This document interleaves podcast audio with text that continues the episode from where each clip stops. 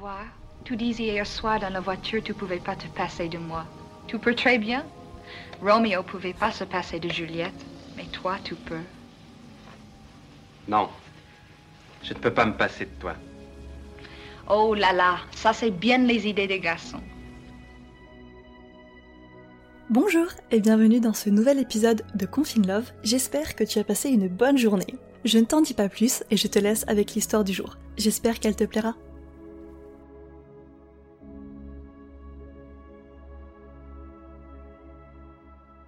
Alors, l'histoire du jour est une histoire qui m'a été envoyée par écrit, donc on commence tout de suite.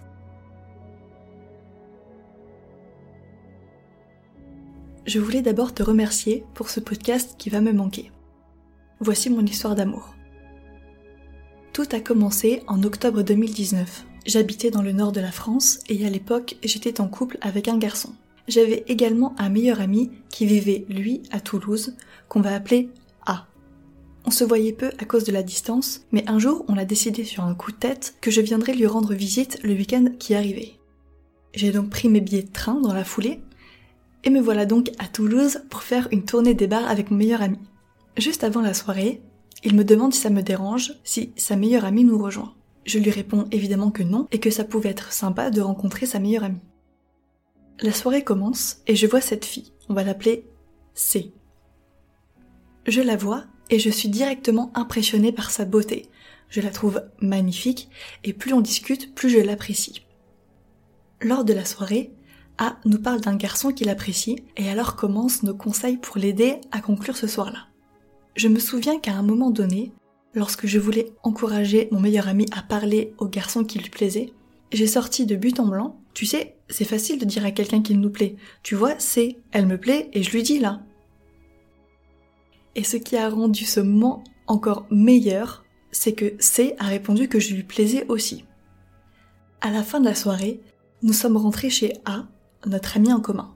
Et nous avons dormi ensemble, je suis repartie le lendemain et je n'avais même pas pris le numéro de C. Je ne pensais pas m'attacher parce qu'à cette époque-là, j'étais déjà en couple avec quelqu'un et malheureusement, ça ne se passait pas bien du tout avec ce garçon. Je n'ai pourtant rien engagé avec C. Et je n'ai pas dragué de nouveau après la soirée j'avais demandé à mon meilleur ami son numéro. Et nous avons discuté quelques fois, mais nous nous sommes fait comprendre qu'il ne se passerait rien, mais que nous pouvions quand même être amis. Quelques mois plus tard, en février, je suis partie faire un raid humanitaire au Maroc. Ma relation avec mon petit ami de l'époque se passait très mal et je me suis rendu compte durant ce raid que je ne voulais plus être avec lui. En revenant tout début mars, j'ai mis fin à cette relation mauvaise pour moi et j'avais décidé de prendre du temps pour moi afin de me recentrer sur mon bien-être personnel. À ce moment-là, nous parlions de plus en plus avec C. Puis, le premier confinement est arrivé. Nous avons commencé à parler tous les jours, puis à s'appeler de temps en temps.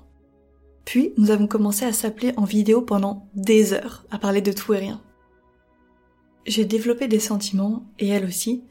Nous en avons discuté et elle savait que j'avais besoin de temps pour moi. Elle a respecté mes barrières et dès le début, j'ai su qu'elle était incroyablement bienveillante. J'avais confiance en elle.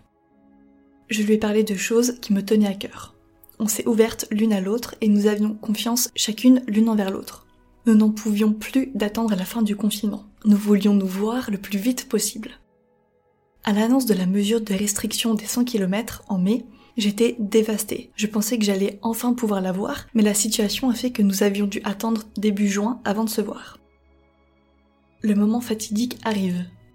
Nous nous appelons en vidéo avec notre meilleure amie, A, et je prends mes billets de train.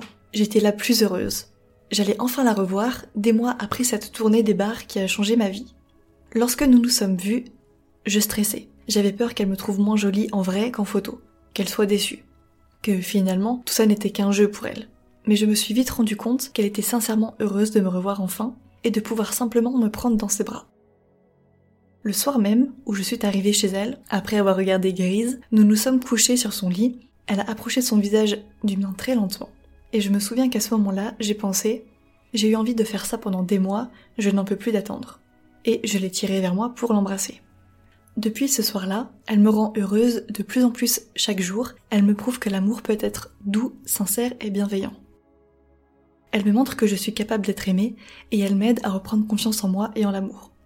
Il y a tant de choses que j'aimerais encore raconter, mais ça deviendrait trop long. Je souhaite simplement dire que c'est la femme la plus merveilleuse que j'ai rencontrée, et j'espère passer ma vie avec elle.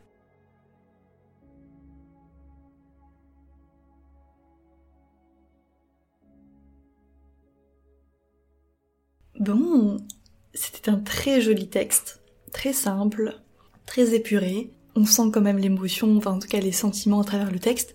Je tiens à souligner que la personne qui a écrit le texte, alors ça s'entend pas évidemment quand je le lis, mais la personne qui a écrit le texte l'a écrit de manière euh, dégenrée, je sais pas si on peut dire ça comme ça, mais en tout cas avec euh, l'écriture inclusive, ça me semblait important de le préciser. Voilà.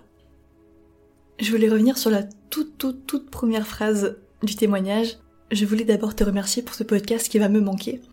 Donc effectivement, le podcast va s'arrêter à la fin du confinement. Je sais pas si je vous l'ai déjà dit en, épisode, mais je sais que j'en ai parlé sur Insta et sur euh, Twitter. Donc forcément, qui dit fin du confinement dit fin de Confine Love. Donc je pense que le podcast va s'arrêter le 17, quelque chose comme ça, parce que j'ai un épisode prévu le 16, donc forcément je serai obligée de terminer le 17. Si vous voulez que Confine Love continue, bah ma foi, va falloir attendre un nouveau euh, reconfinement. Bon, évidemment, je pense que personne ne, l'espère, ne le souhaite. Bon, en tout cas, j'ai vu que Confine Love était un podcast qui vous a énormément plu. J'ai eu beaucoup, beaucoup de retours. Merci à vous, je voulais vous le dire dans un épisode. Je vous conseille de venir me suivre sur les réseaux parce qu'il est pas impossible que, voilà, je relance quelques petits projets euh, bientôt. J'en dis pas plus.